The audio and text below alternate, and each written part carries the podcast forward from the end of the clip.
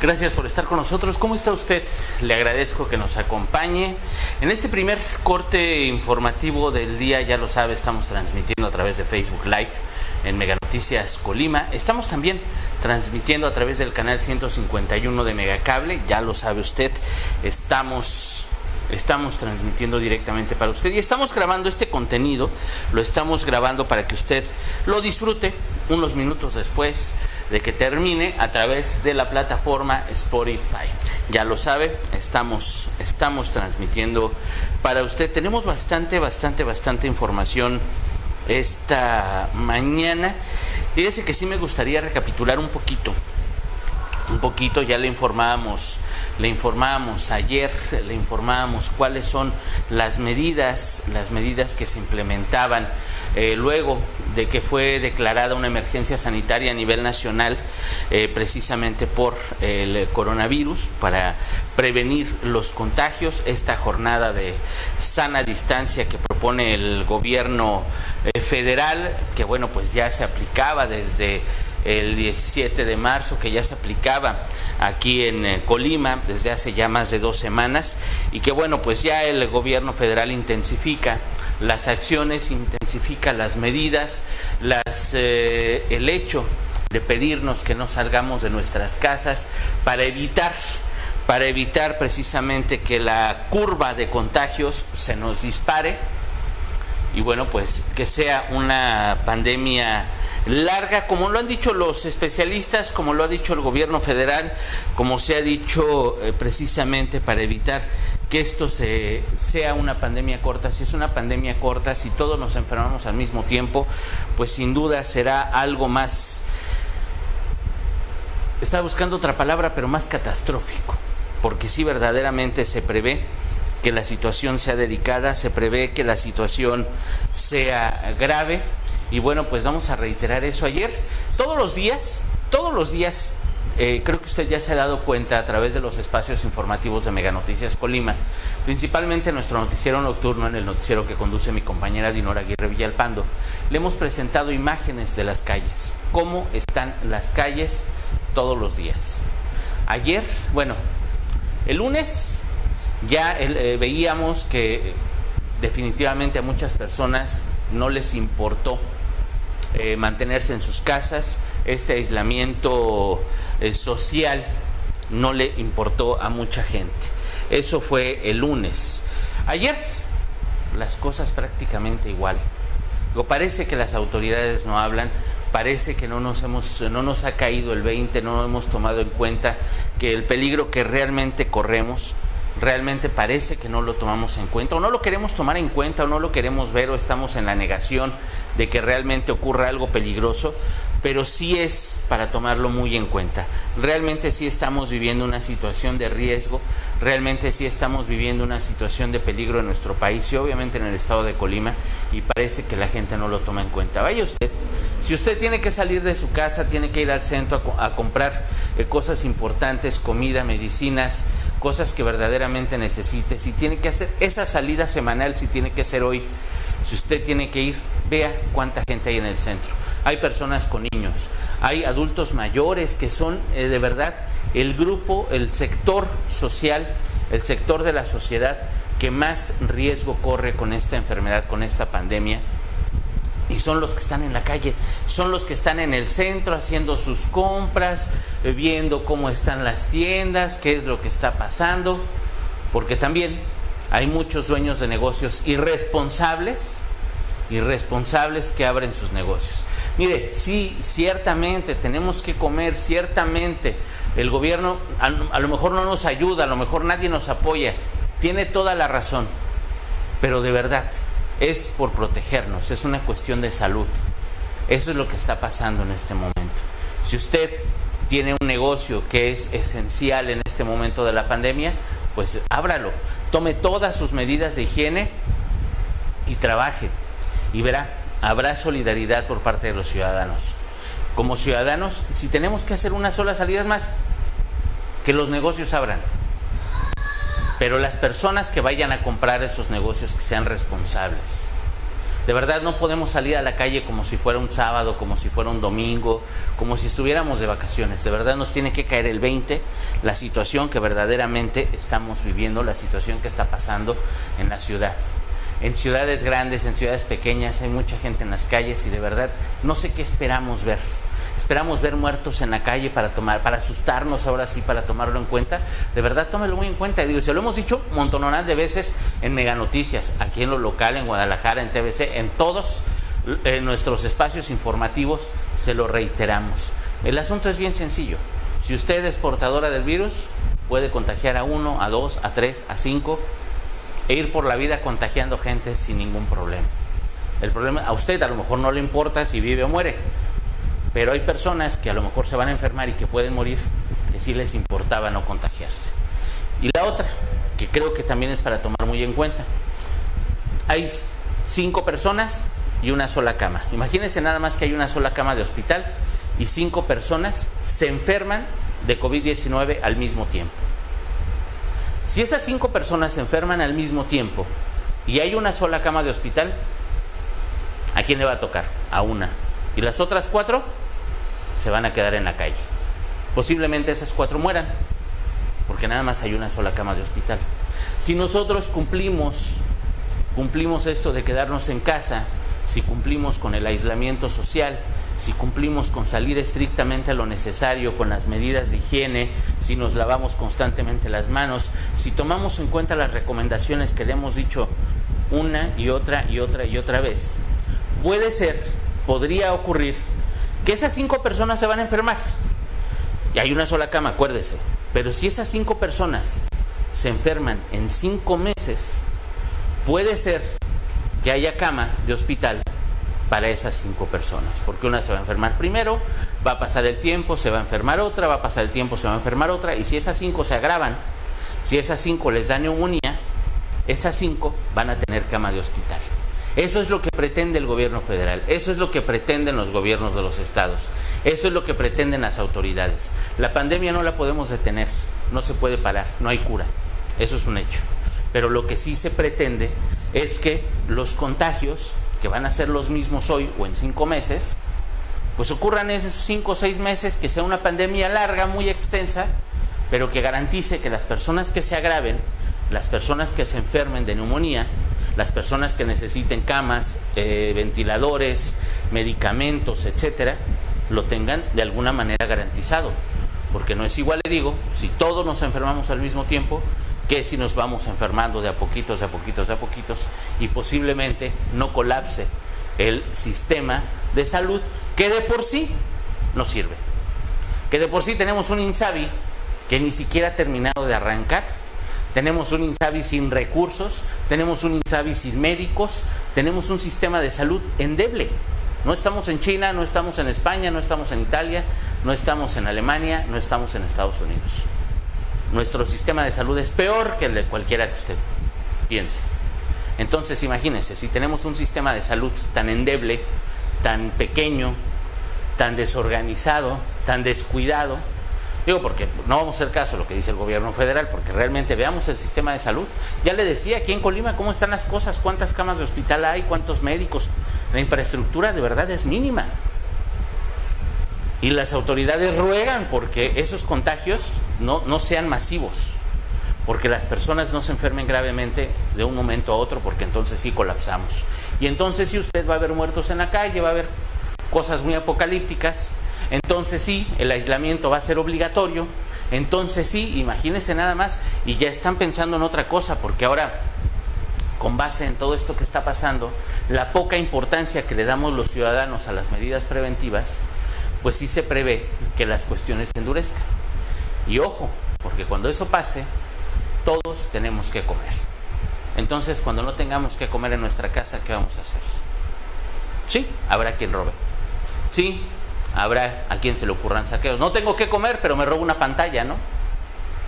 Y hacen los saqueos en tiendas departamentales. No tengo que comer, pero sí me llevo un mueblezote, si tengo que comer, me llevo mi pantalla de 90 pulgadas. Es absurdo, pero así de absurdo nos estamos comportando al estar en la calle, como cualquier fin de semana, como un domingo cualquiera, como si estuviéramos de vacaciones. Entonces sí tómelo muy en cuenta porque entonces las cosas se van a poner más complicadas, se van a poner más delicadas y todo por las personas irresponsables que no se quedan en su casa. Esa es la verdad. Y ahorita las autoridades, les digo, están vueltas locas. Hay muchas reuniones, autoridades municipales, estatales, federales, la Guardia Nacional, el Ejército, la Marina, todos para ver cómo prevenir, para ver cómo evitar, para ver cómo contener robos, asaltos, saqueos, todo ese tipo de delincuencia, porque no estamos, le recuerdo, no estamos en Europa, no estamos en Italia, no estamos en Alemania, no estamos tampoco de este lado, no estamos en Estados Unidos. Así que eh, todo esto, todo esto le vamos informando todos los días. Vamos a ver hoy precisamente el tema de la seguridad. Hoy le vamos a presentar en Mega Noticias cómo vamos en toda esta situación, qué están haciendo las autoridades, porque sí, son muchas, muchas áreas que tienen que tomar en cuenta todas las autoridades al respecto. La alimentación, la, producción, como todo lo que no se puede parar. Si tenemos que salir a la calle, esa concientización, esa información que tenemos que tener los ciudadanos y precisamente las acciones que tienen que hacer para apoyarnos y evitar conflictos sociales. Porque no, es, digo, no estamos en otro país, estamos en México. Y en México de verdad que a veces es increíble lo que pasa. Viri se comunica, Gigi, perdón, Gigi. Muchas gracias, Gigi Rodríguez, por comunicarse con nosotros. Gracias por la información. Muchas gracias, Gigi. Le mando un abrazo. Eh, Eric de la Rosa, yo creo que si no lo tomamos en cuenta es porque el gobierno no ha tenido mano dura. Quienes están resguardados es gente con nivel económico alto. No, fíjese que no. No es gente con nivel económico alto. De verdad, hay muchas personas que viven al día, que están haciendo hasta lo imposible, que están guardando unos centavitos, que están muy, su situación es muy precaria y también lo están haciendo. Sí, muchos de los que salen a trabajar son precisamente los que tienen un negocito, los que tienen un puestecito de comida, pero pues ellos pueden trabajar. Y mire, podemos salir. Es que de verdad, si fuéramos conscientes, podemos salir a la calle, guardar la sana distancia, salir a lo que tenemos que salir. Perdón, un gallo. Pero salir, salir a lo que tenemos que salir.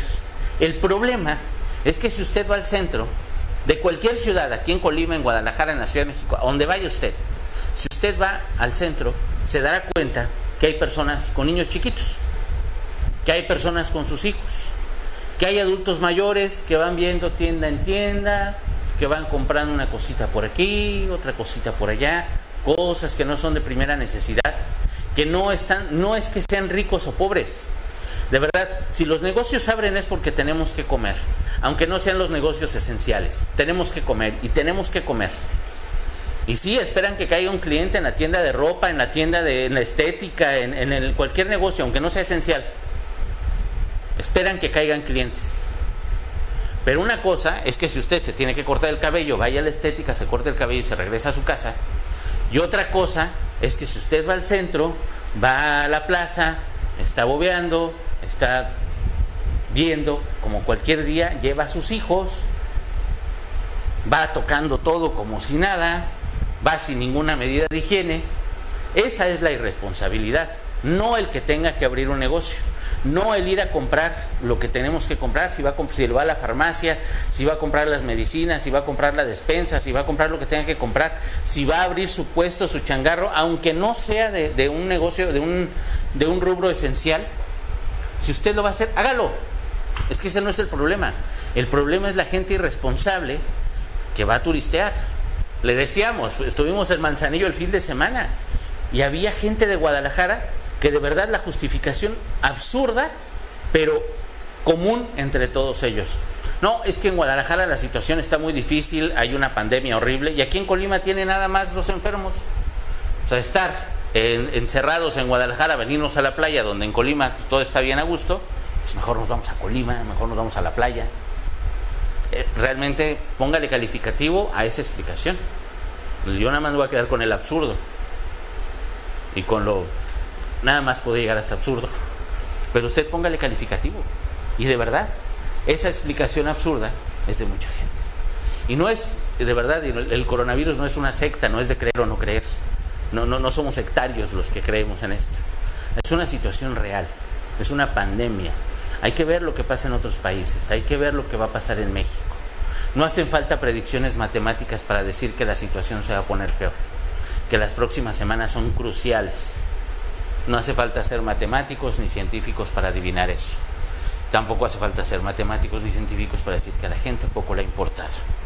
Don Eric, pues le mando un abrazo, don Eric, muchísimas gracias. La clase obrera tenemos que seguir asistiendo a laborar, aunque nuestro rubro no sea esencial. Justo lo que le estaba comentando, don Eric, coincido totalmente con usted, de verdad. Pero así lo entendiéramos todos. Los, los obreros tenemos que salir a trabajar. Los que somos asalariados tenemos que salir a trabajar. Los que tienen un negocio que no es esencial, pues tienen que comer. El asunto es que las personas no van, a, comprar directamente y se regresan a su casa, van de paseo. Eso es lo que no tiene que ocurrir. Si usted tiene que ir al banco, pues va al banco y haga una fila interminable, porque pues hay una sana distancia entre metro y medio, de metro y medio entre cada persona. Pero viera que hay sucursales donde la gente no quiere hacer esa sana distancia de metro y medio de dos metros. Se enojan porque la fila se va a hacer muy larga. Y es la misma atención para una fila de dos cuadras a metro y medio de distancia entre cada persona que todos pegados en media cuadra. Se va a tardar lo mismo el cajero, pero como que la gente no, no reacciona. Es como partir una pizza en cinco pedazos o en diez. Es la misma pizza, es el mismo tamaño, pero tiene muchos pedazos. Entonces hay que tomar en cuenta todo eso, efectivamente. Arturo, le mando un abrazo a don Arturo. Mega Noticias descubrió que el sistema de salud no sirve y culpa al INSABI. No entiende nada, tampoco informan. Le mando un abrazo don Arturo. No es que el INSABI sirva o no sirva, es que simplemente no ha funcionado, no ha operado como tiene que operar y lo reconocen las autoridades. No hemos descubierto nada. Desde el primero de enero lo estamos diciendo. ¿eh? Todo lo que le estamos diciendo en Mega Noticias, créame, referente al sistema de salud, no es nuevo.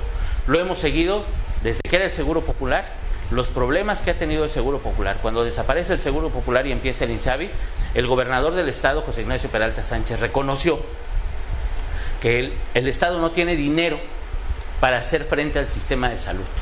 No tiene dinero para sostener el sistema de salud estatal. Así lo reconoció varias veces el gobernador. No hay dinero para medicinas, no hay dinero para pagar a médicos, no hay dinero para infraestructura, no tiene dinero el gobierno del Estado. El gobierno federal presume que envía recursos, el presidente Andrés Manuel López Obrador presume que envía recursos a todos los estados por el tema del coronavirus.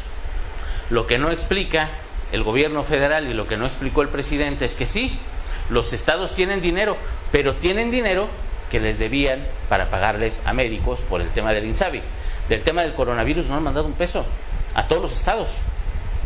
Esa es la realidad. No estamos descubriendo el hilo negro. Simplemente estamos diciendo cómo están las cosas. Y el INSABI no tenía capacidad para atender a la población antes de la llegada del coronavirus. Usted recordará aquí en Colima, en Guadalajara, en la Ciudad de México, desabasto de medicamentos para personas con cáncer. Hay centros de salud y hospitales que no tenían ni paracetamol, menos e insumos como curitas, vendas, gasas, material quirúrgico. No tenían. Las personas tenían que comprar. Colima, Guadalajara, México, Monterrey, a donde usted vaya. Era una situación grave. Eso antes de la llegada del coronavirus. Ahora con el coronavirus, imagínense nada más, no ha mejorado, ¿eh? Las cosas no han mejorado, al contrario, van de mal en peor. Pero le mando un abrazo, don Arturo. Eh, Caro Morfín, los conscientes somos los que estamos en casa, claro, claro. Y le agradezco muchísimo, de verdad, mucho, mucho que, que sea consciente. Tratemos de ser conscientes, no por nosotros, por nuestros hijos, por nuestros padres, por nuestros abuelos, por todas las personas que nos importan, hasta por los que no nos importan. Pero sí es una cuestión que debe ser social y que debemos de tomar en cuenta todos los ciudadanos. Don Eric, respondiendo a Caro, ¿usted de qué vive? Bueno, pues quién sabe de qué vivamos. A lo mejor ella es ama de casa, a lo mejor tiene su negocio, a lo mejor es empleada, ya la mandaron a su casa. Hoy en la noche le vamos a presentar historias le vamos a presentar una historia, le vamos a hablar también de personas, porque esas también ahí son muchas, muchas personas que simplemente fueron despedidas de sus trabajos. Las empresas cerraron, ah, Hacienda San Antonio, está ahí hacia el, hacia el volcán, hacia la zona norte, que ellas este, eh, fueron corridas simplemente de sus trabajos. Así. Y les dijeron, ¿saben qué? Pues nos vemos en dos, tres meses, no sé cuándo podamos volver a abrir. Y hay muchos negocios, muchas empresas que tienen 10, 15, 20, 30 empleados y que simplemente los mandaron a volar. Simplemente les dijeron, luego nos vemos. Ahorita no te puedo pagar, no te voy a pagar. Nos vemos en dos meses o en tres meses, cuando volvamos a abrir. Así. Y esas personas se quedaron simplemente en la calle, don Eric, porque eso, eso ocurre. Esa es la realidad. Y ahí es donde tienen que voltear las autoridades. Ya con esta declaratoria de emergencia sanitaria a nivel nacional, las personas pueden denunciar a sus patrones. Las personas pueden hablar a la Secretaría del Trabajo y decir, esta empresa, este negocio, esta persona hizo esto, me corrió. Simplemente suspendieron labores, suspendieron operaciones y nos mandaron a la calle. Sí hay medidas, sí hay cosas que podemos hacer como ciudadanía, claro que podemos hacer. También por otra parte, pues, hay empresas que no tienen a lo mejor para pagar el 100% de sueldo a sus empleados durante esta contingencia, que los tienen que mandar a su casa. Y pues ahí hay una negociación, porque pues, tenemos que ponernos en todos los lados. Estamos viviendo, como ya le he dicho un montón de veces, estamos viviendo una situación, una contingencia, una emergencia que no se había vivido. Estamos viviendo algo que no había ocurrido en este país, que no había ocurrido en el mundo. Entonces, obviamente, ni empresarios, ni gobierno, ni ciudadanos, ni iniciativa privada, nadie sabe qué hacer. Esa es una realidad.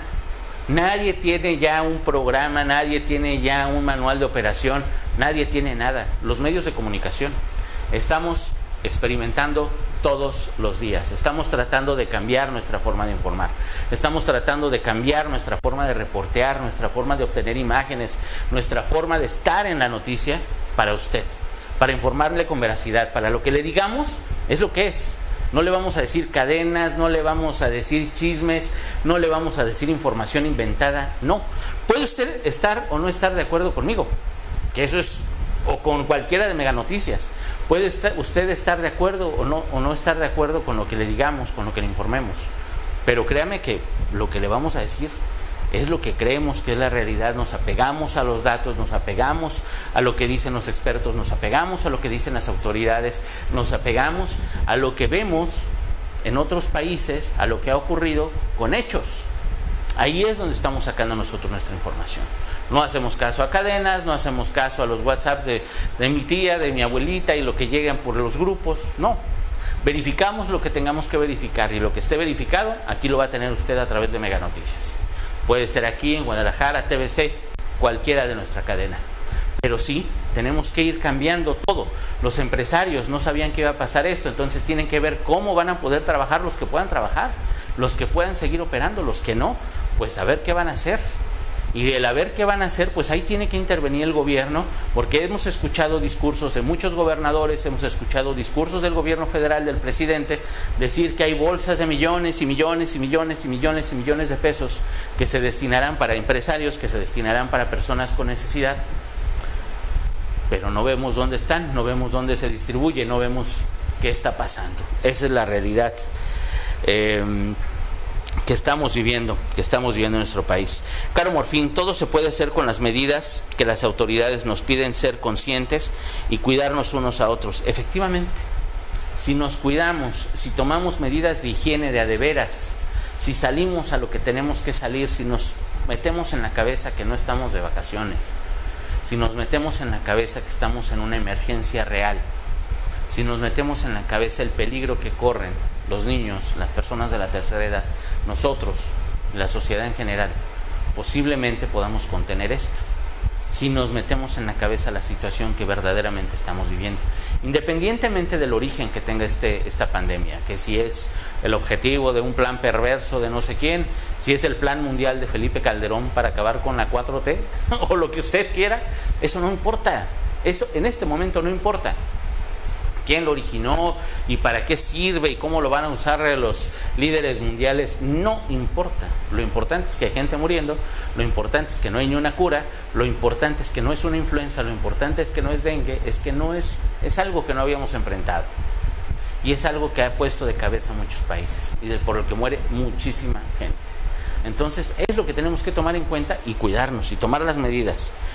Eh, Alondra Zamora, ¿y qué están haciendo las autoridades en los accesos con los estados vecinos? Bueno, aquí tenemos un, hay filtros, son 15 filtros en Colima, 15 filtros sanitarios que opera la Secretaría de Salud, apoyados por la Guardia Nacional, el Ejército, la Marina, Básicamente revisan a la gente, lo ven cómo se ve, le pasan el termómetro, la cámara, hay cámaras, en casi todos los accesos tienen cámaras termográficas, con estas cámaras pues abarcan un, espectro más grande, pueden revisar a dos, tres personas al mismo tiempo, ven la temperatura corporal de cada persona. Obviamente la temperatura, la tos y, el escurrimiento nasal son los síntomas principales del coronavirus. Entonces, si ven a alguien con 37 de temperatura, lo separan, hacen una entrevista y bueno, pues ya ven cómo está esta persona, cuáles serían los síntomas, por qué tiene esa temperatura alta, etcétera, etcétera, y ahí se deriva médicos. En este momento, hasta este momento, en los filtros que hay aquí en Colima, pues se han revisado más de 500 mil personas. Son las que han revisado hasta este momento, son más de 500 mil en los 15 filtros sanitarios. En la central camionera de aquí de Colima, en la central de Tecomán, en la de Manzanillo, también en los dos aeropuertos, en el de Manzanillo y en el de eh, Cuauhtémoc, en el puerto marítimo también se hacen estas revisiones y en todos los ingresos de Michoacán y Jalisco. Son los estados vecinos. Por su parte, Jalisco instaló ya también filtros. Desde ayer, antier los anunciaba el gobernador de Jalisco, eh, Enrique Alfaro, informaba que iban a instalar filtros en los principales accesos de la entidad. Pusieron uno allá por Ciudad Guzmán, hay otros que han instalado en diferentes eh, carreteras, en los límites con Zacatecas también hay filtros, también en los límites con Ayarit, también han instalado, en los límites con Michoacán también hay filtros, precisamente carreteros, para ver cómo ingresan las personas que van hacia esa entidad. En Michoacán también ya anunciaron, el gobernador Silvano Orioles ah, informó que iba a instalar filtros también en las carreteras que colindan, por ejemplo, eh, con Guanajuato, en las carreteras que colindan con Colima, que colindan con Jalisco. En todas estas, en las carreteras michoacanas también se iban a instalar filtros, incluso con el Estado de México, que también es un paso muy, muy, muy importante. Y bueno, pues todavía ayer no se instalaban todos, o se instalaban nada más con una autoridad, pero sí se están reforzando en todas las carreteras, por lo menos en esta zona occidente del país, sí se están reforzando los filtros carreteros, pues lo que pretenden, le digo, lo que pretenden es revisar y ver qué personas, qué personas tienen eh, algún síntoma, qué personas presentan eh, pues eh, temperatura alta, escurrimiento nasal, qué personas presentan cualquiera, cualquiera de los síntomas que le hemos, que le hemos dicho. Vamos a ver, vamos a ver qué es lo que pasa. Mm, hay personas que vivimos al día, nos dice Menita Rodríguez, claro, hay personas que viven al día. Muchas, muchas gracias, Menita, le mandamos un abrazo. Francisco, busca, investiga o quienes vayan a tu casa y te toquen la puerta y te digan, mira, aquí está el dinero. Busca, investiga o quienes que vayan a tu casa y te toquen la puerta y te digan, mira, aquí está el dinero. No hay, no hay autoridad que vaya a las casas eh, los, los recursos que tiene que entregar el gobierno federal, los recursos que tienen que entregar gobierno del Estado, aparentemente los están haciendo casa por casa. Si usted es beneficiario del programa 6064 del gobierno del Estado y no le han entregado su dinero, no ha ido a tocar a su casa, díganos, por favor, mándenos un mensaje. Si usted es beneficiario de los programas sociales del gobierno federal y no han ido a su casa, díganos. Si a usted lo están congregando en, una, en un lugar con varias personas para recoger dinero, díganos, también no deberían de estar haciendo eso. No deberían de estar haciendo eso las autoridades, pero si a usted le está pasando, díganos. La única manera en que nos enteremos, pues es si usted nos avisa y claro que investigamos y vemos, y vemos, don Francisco, quién está haciendo malas cosas porque para eso estamos los medios de comunicación y para eso estamos en Mega Noticias. Alma Maldonado, buen día. Habemos personas eh, que uno de la familia tiene que trabajar para sobrevivir porque a mí me mandaron a descansar, pero sin paga, hasta que regrese a trabajar.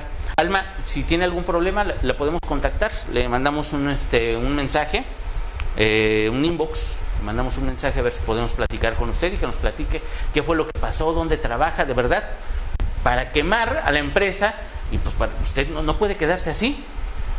Es que de verdad no podemos quedarnos así. Si la empresa abusa, si alguien abusa, no podemos quedarnos callados. Yo lo espero a las 3 de la tarde, le agradezco muchísimo, muchísimo su atención. Y Alma, le vamos a mandar un mensajito. Muchísimas gracias a usted por atendernos, por escucharnos, por estar con nosotros. Lo espero a las 3 de la tarde. Y ya lo sabe, estamos dos minutos antes de las 8 en Mega Noticias de la Noche con mi compañera Dinora Aguirre Villalpando. Muchas gracias. Muy buen día.